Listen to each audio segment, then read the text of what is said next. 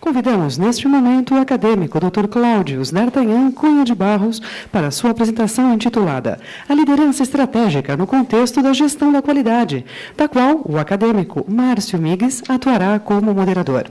As perguntas serão feitas exclusivamente por escrito e pedimos que sejam entregues para a equipe de apoio à disposição no auditório. Por gentileza. Você sabe que o tempo deu 26 minutos.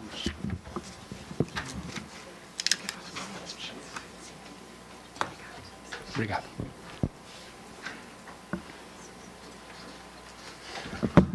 Bom dia. Bom dia a todos. Bom dia, mesa. Muito obrigado pela, pela oportunidade que me deram de estar aqui. Eu, eu queria que lançassem a tela antes dela.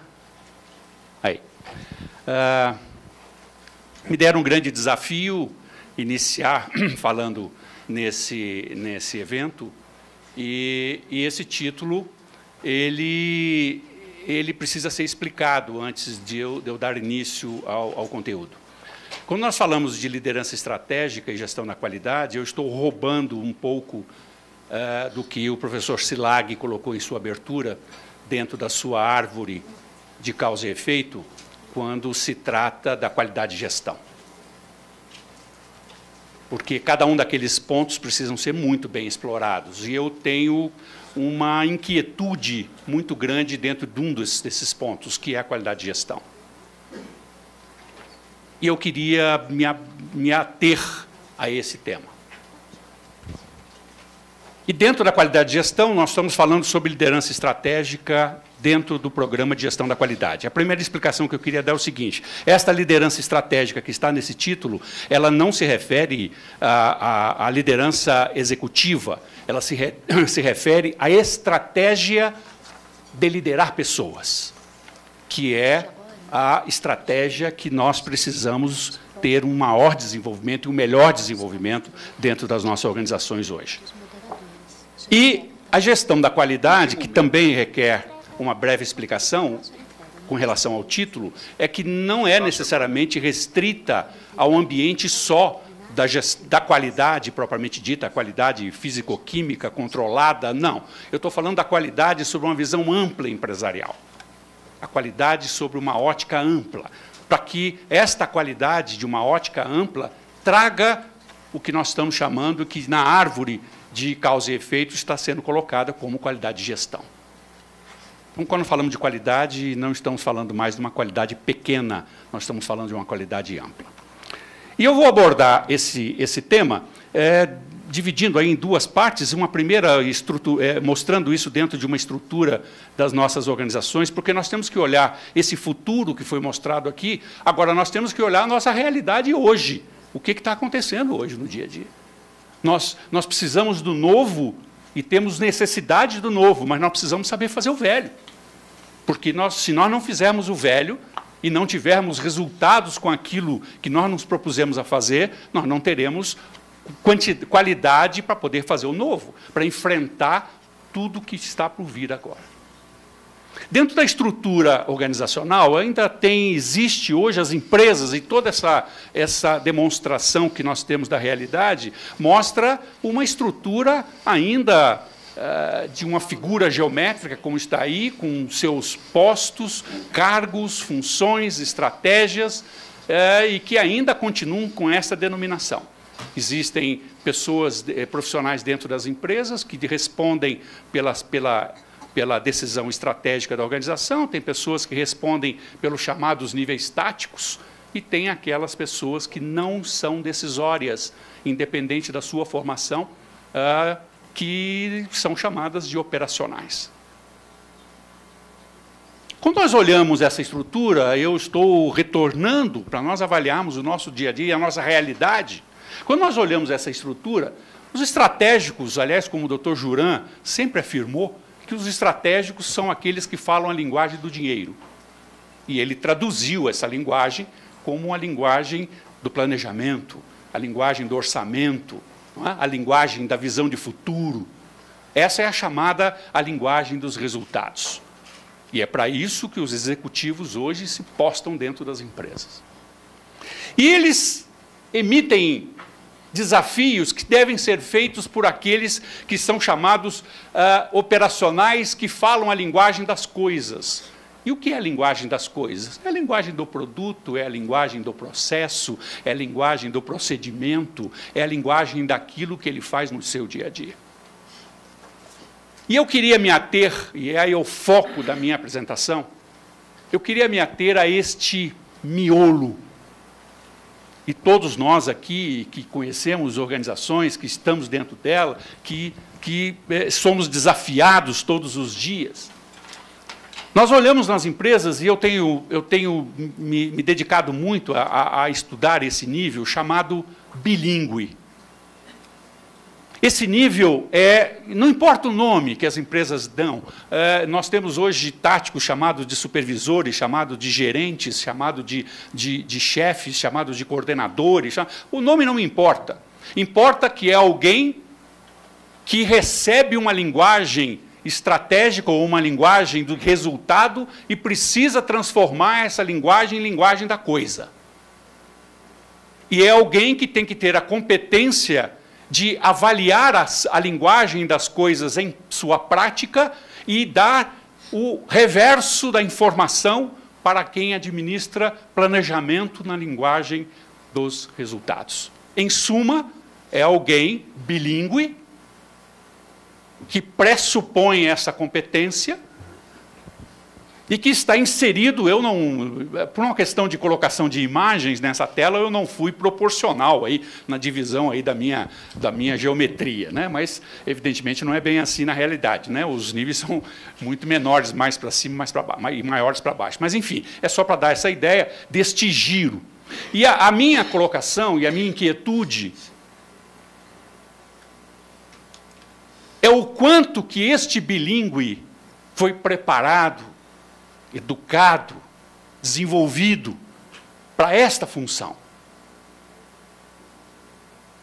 Hoje, e é a modernidade, o século XXI, está colocando no mercado recém-formados, eu sou prova disso, eu milito também em universidade, estou vendo isso acontecer, alunos que estão se formando em engenharia esse ano, e já sabem que vão ser supervisores numa determinada fábrica. Ele vai ser bilíngue numa determinada empresa porque ele já está conseguindo esse lugar. E a pergunta que eu faço é: qual a sua competência como bilíngue? Ele ainda não sabe. A própria escola também não contribuiu muito. Mas, enfim, essa é a nossa realidade hoje dentro das empresas. E nós precisamos de competitividade, nós precisamos de qualidade, nós precisamos de eficácia, nós precisamos. E tudo isso que nós precisamos, a tecnologia sozinha não vai nos ajudar. Nós precisamos fazer alguma coisa, principalmente em função desse nível. Eu, quando fui promovido a supervisor, ah, no início dos anos 70, no final dos anos 60, eu fui promovido a supervisor, na verdade, é encarregado numa empresa, uma empresa do segmento explosivos até. E eu me lembro muito bem quando eu cheguei na frente do gerente de recursos humanos, que na época não era gerente de recursos humanos, era o gerente do departamento pessoal, e ele me disse assim: "Você está você é agora o encarregado da área". Eu tinha vinte e poucos anos. E eu queria saber depois qual foi o critério que me levaram a isso, e eu fiquei sabendo porque eu era o mais novo do, da turma e eu era o único que estudava. E outra, eu era o único que tinha um cartão de ponto completamente limpo, eu nunca tinha faltado. Talvez até pela educação do meu pai, a disciplina. E por causa disso me promoveram a encarregada da área. E eu ganhei um uniforme novo, eu mudei de restaurante, eu ganhei um salário diferente, mas que tinha mais descontos. Eu ganhei uma vaga na garagem, mas aí eu não tinha carro, eu não pude botar minha bicicleta lá. Professor Falcone, sabe o que eu recebi como grande status da minha promoção? A chave do banheiro. Doutor Jorge, eu recebi a chave do banheiro. Eu tinha que controlar duas coisas. Naquela Os... tinha valor. Tinha valor. Tinha que controlar quanto que eles usavam dentro de um banheiro. Esta era a expectativa naquele século. Hoje nós temos que hoje nós temos que imaginar o quanto que um tático desse tem de responsabilidade. de conhecimento básico que ele precisa ter e quanto que nós estamos fazendo desse tipo de investimento? É, isso tô... é esta pergunta que eu também não tenho resposta. Eu tenho ideias. Mas vamos continuar, só para dar uma. Uh, quando nós falamos nessa gestão, e agora eu não quero falar em gestão da qualidade, da qualidade dimensional físico-química, eu quero falar da qualidade que nós estamos chamando de company-wide, ou seja, ampla empresarial. E nessa, nesta figura, nós temos aí três grandes ações que devem ser desenvolvidas, que são as que dão sustentabilidade nas nossas organizações. Que são ações que nós chamamos de institucionais, que são ações de planejamento estratégico, não é? que são ações que definem políticas nas empresas, essas políticas são definidas pelas ações institucionais, não é? os níveis estratégicos estão todos ali. Nós temos ações que são sistêmicas, Hoje, nós adotamos nas empresas uma múltiplos projetos sistêmicos que sustentam é, a organização. Hoje não tem empresa que não consiga conviver, as grandes organizações não conseguem mais conviver sem um SAP ou um outro qualquer. E tem as ações que são comportamentais, que envolvem aquilo que o professor Silar colocou e destacou muito bem: educação, comportamento, motivação, treinamento, liderança, e eu paro por aqui. Eu já paro por aqui, porque senão vai ficar complicado.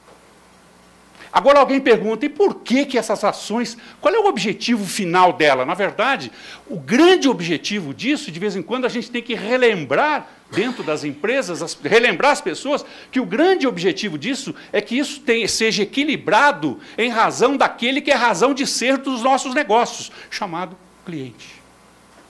É para ele que nós precisamos fazer tudo isso. Porque o dia que ele resolver não brincar mais conosco, nós pegamos o nosso boné e vamos embora para nossa casa. Então eu não estou fazendo um planejamento estratégico porque eu preciso mostrar que eu fiz um belo de um quadro de, de SWOT para ser mostrado para a minha alta direção. Eu estou fazendo aquilo porque eu estou de olho num cliente que eu preciso ganhar e sustentar esse mercado. E essas ações precisam ser equilibradas. Volto a afirmar, só tecnologia não resolve. Sem ela eu não vivo, mas só ela não. Isso mais ou menos faz sentido quando algum jovem diz assim para a gente: é, não, eu não preciso mais me preocupar com conhecimento, hoje eu tenho acesso à internet. É mais ou menos a mesma coisa. Hã? Mas, enfim, quando nós falamos de ações, e eu vou aqui retomar a ação do professor Silag, quando ele falou em educação, e há muita mistura conceitual quando se fala em educar e treinar. E agora estou me referindo à educação e treinamento sobre a ótica profissional. Eu podia falar sobre educação e treinamento sobre a ótica religiosa, política. Não, eu estou falando sobre a ótica profissional dentro da empresa. E quando nós olhamos o que é educar, quando nós estamos frente a um tático, e eu pergunto a ele o que é educar. Imaginem vocês fazendo essa pergunta aos seus táticos. Existe um conceito universal que diz assim: educar profissionalmente é fazer as pessoas entenderem os princípios do que faz, o conceito do que faz, a responsabilidade do que faz, o fundamento do que faz, a importância do que faz. Mas eu ainda não disse o que ele faz, porque não importa. Ele precisa saber qual é a importância e a sua responsabilidade naquilo que está fazendo.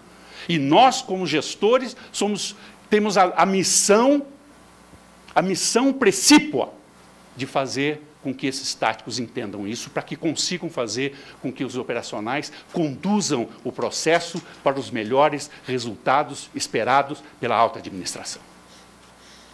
E eu volto a colocar essa questão que eu quero deixar como reflexão. E quanto que nós estamos fazendo esse investimento?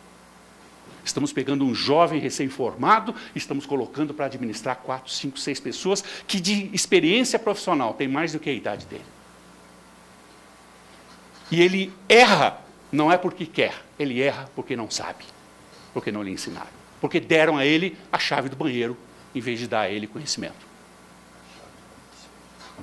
Alguém diz, mas qual é o conceito de treinar? Treinar é desenvolver habilidade, esse é um conceito universal. E a conclusão óbvia é: não dá para desenvolver habilidade de quem não sabe por que está fazendo. Não dá para desenvolver habilidades para as pessoas que não sabem da importância do seu trabalho, não da sua responsabilidade.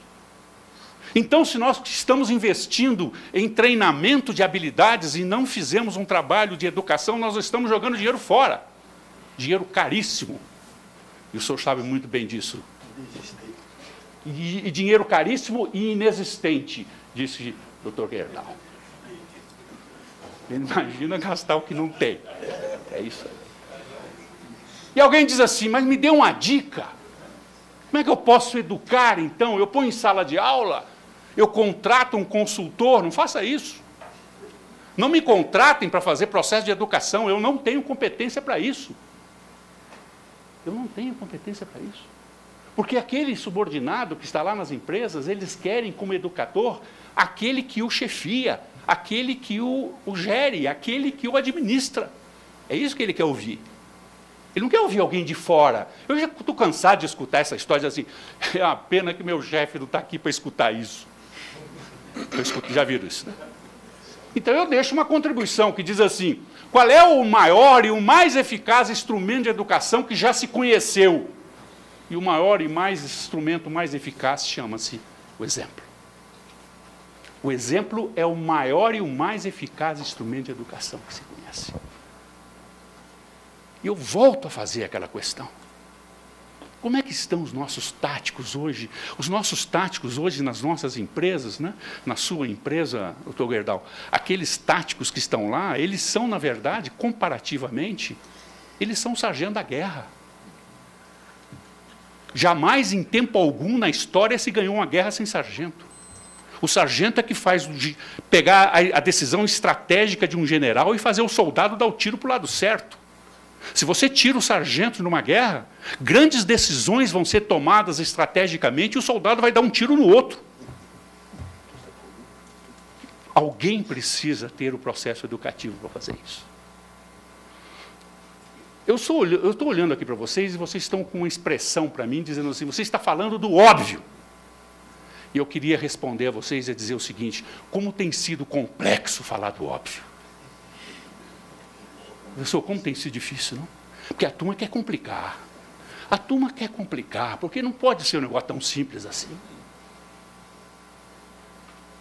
Desculpe, mas eu sou assim. Eu quero fazer com que o simples seja feito primeiro. Depois nós vamos complicar, não tem problema, mas nós ainda não conseguimos fazer o simples. Isso é o óbvio que está aí. Mas e aí? E aí vamos escutar algumas pessoas, Colin Powell foi um dos caras que falou umas frases bonitas, e ele completa, complementa dizendo assim: as pessoas que estão lá sendo administradas não se orientam, na verdade, pelo que os seus gestores dizem, mas se orientam pelo que os seus gestores fazem. Nós, que somos gestores em empresas, temos que tomar muito cuidado, porque nós somos observados dioturnamente sobre os nossos atos, as nossas posturas, as nossas formas de lidar, os nossos processos de decisão. Eu já cansei de ouvir nas esquinas de empresa a funcionário dizendo para o outro assim: Você viu? Do jeito que ele decidiu? A partir de hoje, se acontecer alguma coisa, eu vou fazer o mesmo. Ele foi um educador e não ficou sabendo. Mas também já ouvimos alguém dizendo assim: Você viu a besteira que ele fez? E ele termina imitando algo errado. E ele foi um educador negativo e também não ficou sabendo. Mas algum a complementação que eu podia dizer é o seguinte: eu ouço muitos gurus, porque eu sou uma pessoa, eu, eu não gosto de jogar o passado fora. O passado tem sustentação. Eu não, eu não vou fazer igual, porque foi feito para aquela época, mas ele me serve como base. Eu gosto de saber o que, que eles fizeram. E quando a gente fala em gurus, eu estou falando em pessoas renomadas, não é? Eu não posso esquecer nomes como Crosby, Juran, Feigenbaum, Torilo, Mazen, Ishikawa, Deming, Taguchi, Imai, são pessoas que dedicaram a sua vida. Pega Juran, com, viveu 103 anos, dos quais eu acho que tudo, todos os 103 dedicados à qualidade. Esse homem tem que ser escutado para saber o que, que ele disse. E dentre esses, poderia-se fazer uma análise, mas é, eu andei assim de uma maneira muito, muito uh, superficial até, eu mandei, andei estudando um pouco de cada um para saber, no fundo, o que, que eles queriam dizer. E eu cheguei a alguns pontos de convergência, que constavam nos livros de todos eles. Todos escreveram vários títulos, não é? sempre sobre qualidade, sobre administração e gestão estratégica. Todos falavam o seguinte: nós precisamos investir em planejamento e em prevenção. Todos falam. Pode até ter sinônimo, mas ele estava tentando dizer o seguinte: não dá para fazer qualidade sem planejamento, sem prevenção. Todos disseram a mesma coisa. Qualidade para com esse negócio de colocar nas costas de quem recebeu o rótulo de gestor da área. Qualidade é do porteiro de segurança na portaria da empresa. Começa ali. Aliás, nas auditorias que eu fazia, meu querido professor Joaquim, que foi meu grande mestre nessa área, a primeira pergunta que eu fazia quando eu ia numa empresa auditar, eu ia no porteiro da empresa e dizia: Você reconhece que aqui existe uma política de qualidade? E ele pensava que eu tinha xingado a mãe dele. E alguém dizia: Não, mas ele é terceirizado. E aí? Então, é, isso chama-se company wide. E nós conseguimos transformar a estratégia da qualidade em alguma coisa que todos se sintam responsabilizados. Lógico, com maior e menor profundidade, dependendo da sua ação dentro da organização. Mas eu preciso que todos saibam pelo menos o que é, para que serve. Aliás, são as três perguntas que eu sempre gostei de responder quando a gente começa um projeto de um sistema novo, que é: o que, que, é isso? Para que, que isso serve? E o que, que tem a ver com essa história? Com essas três perguntas respondidas, há possibilidade desse sistema ser melhor implementado. Mas, enfim, concluindo aqui, eh, a terceira, o terceiro ponto de convergência que eu vi é que eh, todos valorizam a importância da, de gente dentro do processo. E todos têm uma ponta fazendo recomendação sobre sinergia, que é outro óbvio. É? Porque se nós conseguirmos mobilizar pessoas ligadas ou olhando para o norte magnético único, eu tenho certeza que nós teremos melhoria nesses resultados que o professor Silag estava colocando. Mas, enfim, eu vou destacar apenas um deles para concluir: esse grande ícone, esse grande símbolo, esse grande guru de qualidade ampla no mundo, chamado William Edward Deming. E ele, dentre muitas coisas que falou, aqui na mesa todos o conheceram, alguns até com uma certa proximidade, eu também tive esse prazer. Uh, o Dr. Deming deixou publicado algo fantástico, chamado Saber Profundo. E lá vai Deming de novo na sua simplicidade, além dos seus 14 princípios, etc. Mas o saber profundo, quando ele fala em qualidade total, não é? ele se associou a Feigenbaum, mostrando que qualidade total não é, é a totalidade da melhoria da qualidade, não, é a totalidade da mobilização das pessoas em prol dela. E alguns entenderam o conceito errado. E ele diz o seguinte: primeira coisa que nós precisamos fazer, nós precisamos investir em conhecimento holístico Conhecimento holístico é que as pessoas tenham ideia do pós-processo e o antes do processo.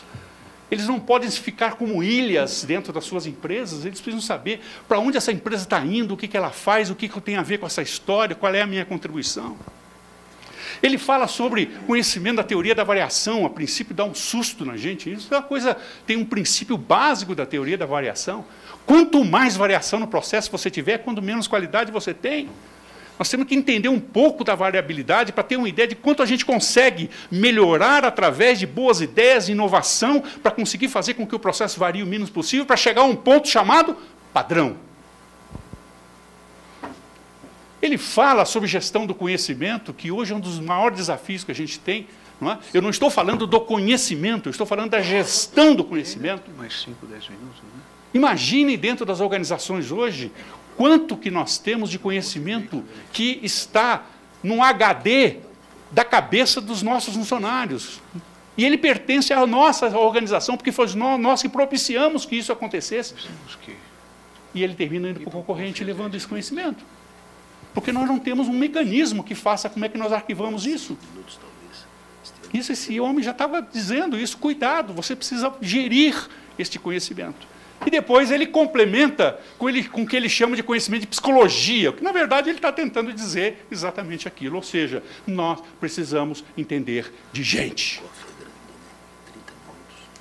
Tinha que ter na faculdade de engenharia, da qual eu sou professor, e eu lastimo que não tem essa disciplina, gestão de gente. Algumas escolas, poucas têm, mas a maioria não tem. Aí a, a, turma sai fera em mecânica dos fluidos, fera em. Bom, por aí vai.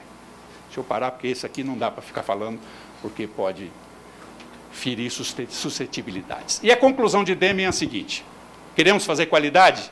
O negócio é gente? É. Três pontos nós não podemos esquecer. Primeiro, saber. Segundo, querer. Terceiro, poder.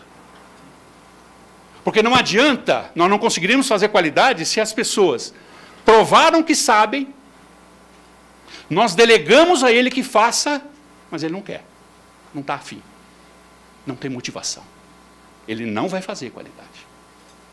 Não, mas aí eu tenho outro caso. Eu tenho aquele que está doido para fazer. Ele se motivou, ele vibra, ele quer fazer. E eu digo para ele: você pode, eu lhe dou autoridade. Mas ele não sabe e vai fazer errado. Mas podemos pegar um terceiro caso, em que ele sabe fazer e provou que tem competência. Ele está super motivado. E alguém diz para ele: Você não põe a mão aí. E ele também não vai fazer. E Deming disse: Enquanto nós não girarmos essa roda, nós não conseguimos fazer o processo de equalização. Isto é missão de tático. E eu fico perguntando: o quanto nós estamos fazendo esse investimento. E isso é fundamental para a gente sustentar tudo isso que o professor Silag estava colocando. E eu concluo com uma, missão, com uma mensagem que já me acompanha aí há uns 40 anos. Essa mensagem foi dita por um filósofo anônimo uh, há 200 anos, 200 e alguns anos atrás. Não se descobriu o nome dele, mas ele deixou essa mensagem escrita e ela virou um ícone que praticamente traduz tudo que eu falei até agora. E esse filósofo anônimo disse o seguinte: os grandes resultados e as grandes conquistas, elas jamais serão atingidas através de grandes esforços e poucas pessoas. Por exemplo, a direção da companhia. E ele complementou dizendo que os grandes resultados e as grandes conquistas somente serão conseguidos através de pequenos esforços de todas as pessoas. Ele voltou a falar simples. E esta, este termina sendo o nosso grande desafio. Todos fazerem um pouco para a qualidade. Eu acho que a qualidade vai conseguir ser alcançada. Muito obrigado pela atenção de todos. Vamos agora segunda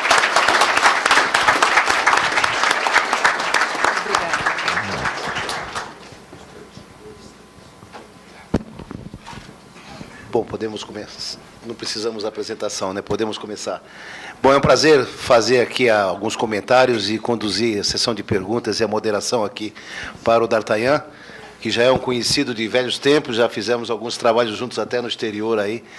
Apesar da minha carreira técnica, eu tenho um viés de promoção também da área de participação, CCQs e essa parte toda bastante interessante que a gente fez trabalho muito conjunto no tempo que se começou com o movimento CCQ no Brasil, onde a Embraer, a, a Johnson Johnson e a Volkswagen eram as empresas que puxavam todas as outras para esse movimento de participação. É um prazer estar aqui e falar desse tema junto especialmente com o meu grande amigo D'Artagnan.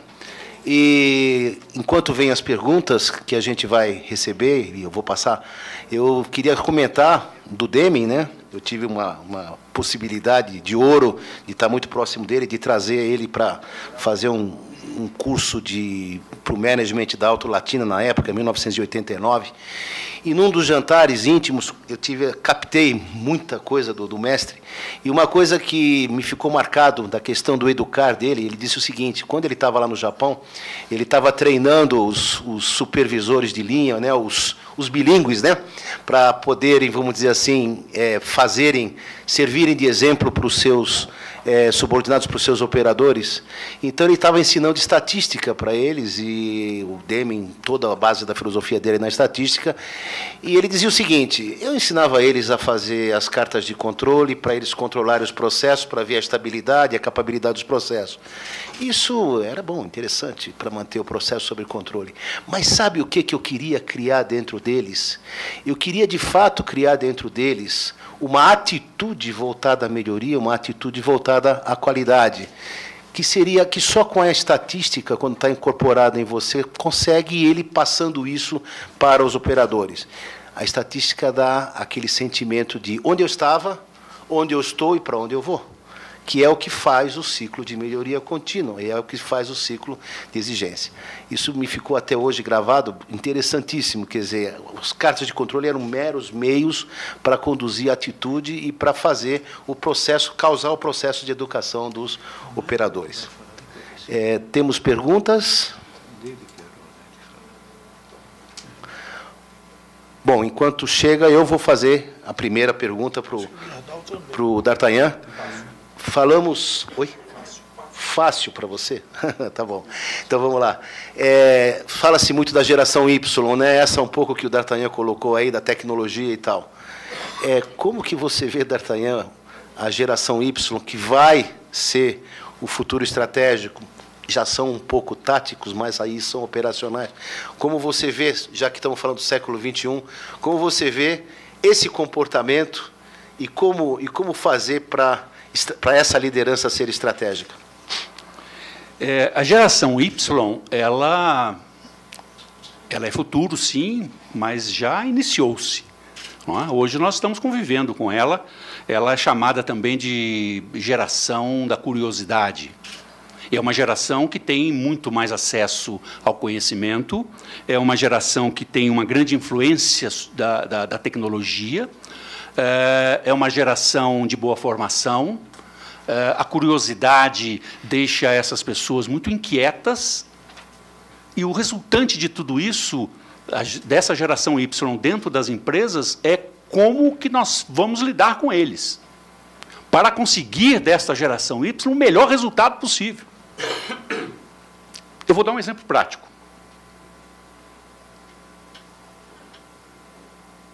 Na universidade onde eu, eu trabalho, eu, que é uma das minhas atividades aí, fora do meu trabalho dentro das empresas, mas eu, eu continuo me mantendo lá como docente, porque lá é uma fonte de aprendizado grande.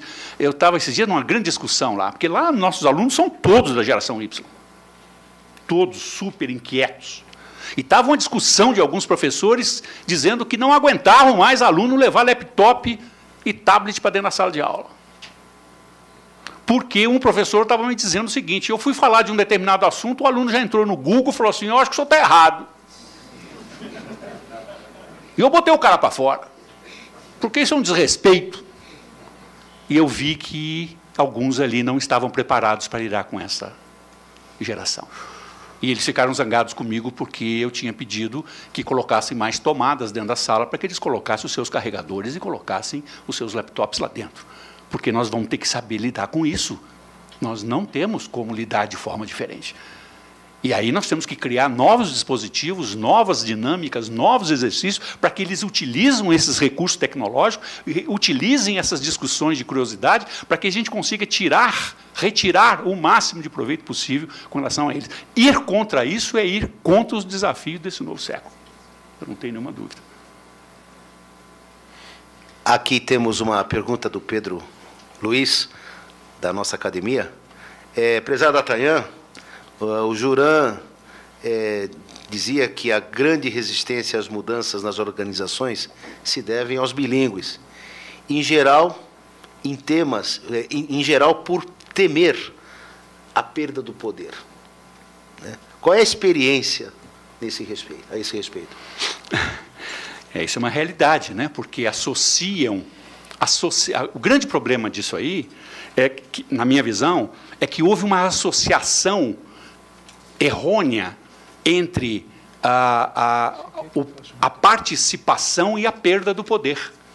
Então, quando é, diz, e as experiências em grupos de qualidade que nós tivemos mostrou muito isso, quando nós começávamos a formar equipes dentro das áreas, essas equipes estimuladas e capacitadas para terem novas ideias, para terem para proporem mudanças, havia uma, uma, uma reação natural da supervisão, da média gerência em não deixar que isso acontecesse, porque na cabeça dele ainda tinha uma, existia uma relação de que se liberar a participação eu perco o meu poder.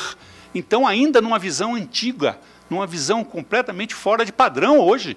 Hoje nós temos que fazer uma junção entre o participar dentro de uma estrutura, ou seja, ele, nós não podemos também fazer uma delegação do tipo, a partir de amanhã todos passam a participar e têm o poder do processo de mudança. E aí nós vamos fazer o quê? A inversão dessa pirâmide, o que provavelmente não é um bom negócio. Então, eu quero mostrar para as pessoas que elas têm o direito e o poder da sugestão. E o poder da sugestão vindo de forma estruturada, ele, ele tem subjetivamente um poder. E eu vi isso na prática quando a gente ia, por exemplo, para as áreas de engenharia, para mostrar projetos de funcionários extremamente humildes, não é, que foram desafiados a participar, a dar as suas ideias, e só que os projetos estavam todos estruturados, mostrando como era e como deveria ser e quais eram as, as razões, os efeitos, etc. E eu percebi aquela área de engenharia olhando, dizendo: não, não, não temos o que discutir. Isto está correto. Aonde que eu assino? E eu vi gestores dando resposta assim: é, são vocês que precisam ver isso mesmo, que vocês estão lá na base e vocês é que têm que ter estímulo para fazer. Porque este processo que eu fiz há 10 anos atrás, é lógico que hoje ele está desatualizado, mas eu estou fazendo outras coisas. E estas são vocês que têm essa responsabilidade. É uma cabeça completamente diferente, já se preparando para lidar com esse time. Agora, a resistência a isso, o doutor Juliano estava perfeitamente correto, essa resistência ela não vai levar a empresa ao seu, ao seu, sucesso, eu não tenho nenhuma dúvida. Volto aí com essa pergunta a ressaltar o, o, a importância de, da dedicação a este nível chamado bilíngue, como foi mencionado aqui. É, é... Devido ao tempo, nós temos, vamos escolher mais duas perguntas. E é. aqueles que não forem respondidos aqui serão respondidos posteriormente é, por e-mail. Nós temos o e-mail na, na, na, na, papelada de, das pessoas quando fizeram a, a. Como é que se chama? Inscrição. A inscrição. Ok. Eu aqui tenho duas perguntas que eu vou sintetizar em uma porque elas tratam do mesmo tema. Eu vou é, é a pergunta do Renato Li, da ABNT, do CB25 e do Bruno Franco. Elas têm a mesma base, eu vou ler uma, mas vale para outra também. Pensando em planejamento e prevenção, como você enxerga o papel da formação da família, do ensino médio e universitário e empresas na formação de gestores e como lidar se houver uma ruptura nessa cadeia? Essa família, é, e agora nós estamos olhando pelo que eu entendi, Renato e Franco, é, eu estou olhando essa família, olhando pelo lado acadêmico, né, da sua, do processo de formação. Ah, é uma família que não, tá, não está recebendo informações sobre isso. Nós não vemos isso em grade nenhuma.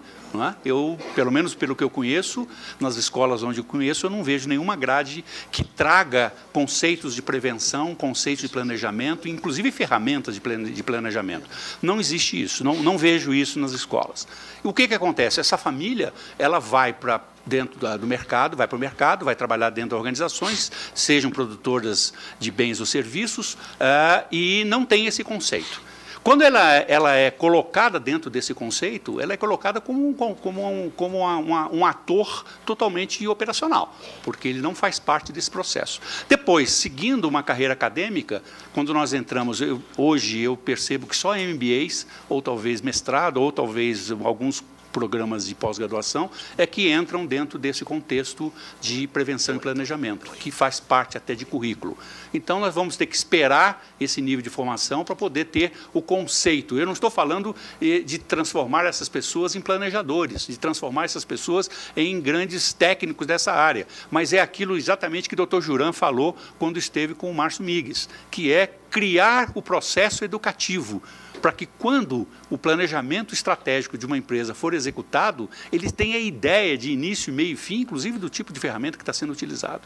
Então, esse processo faz parte do processo educativo. E esse processo educativo, sendo colocados nas, na formação, nas escolas, tanto de ensino médio quanto de ensino superior, isso vai facilitar muito nas empresas que hoje têm que carregar esse fardo por quê? Tem que pegar todos esses, esses alunos que são formados, jovens formados, e tem que fazer todo esse processo que deveria ser feito dentro da, das universidades. E as universidades ainda estão, eu estou falando da onde eu estou é, trabalhando, eu, é, as universidades ainda estão com um viés muito acadêmico e, e, precisa continuar com o academismo de formação básica, mas precisa começar a investir num pouco da visão de mercado que esses jovens precisam para poder nos ajudar a cumprir, a, a, a participar de todo esse processo de ruptura.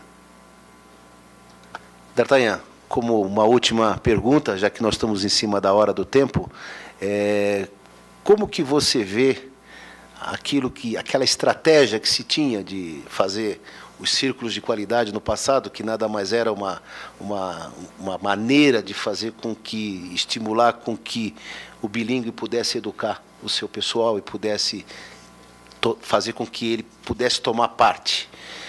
Nesse movimento, fazer o velho, como você disse primeiro, como você vê isso dentro do século XXI? Né?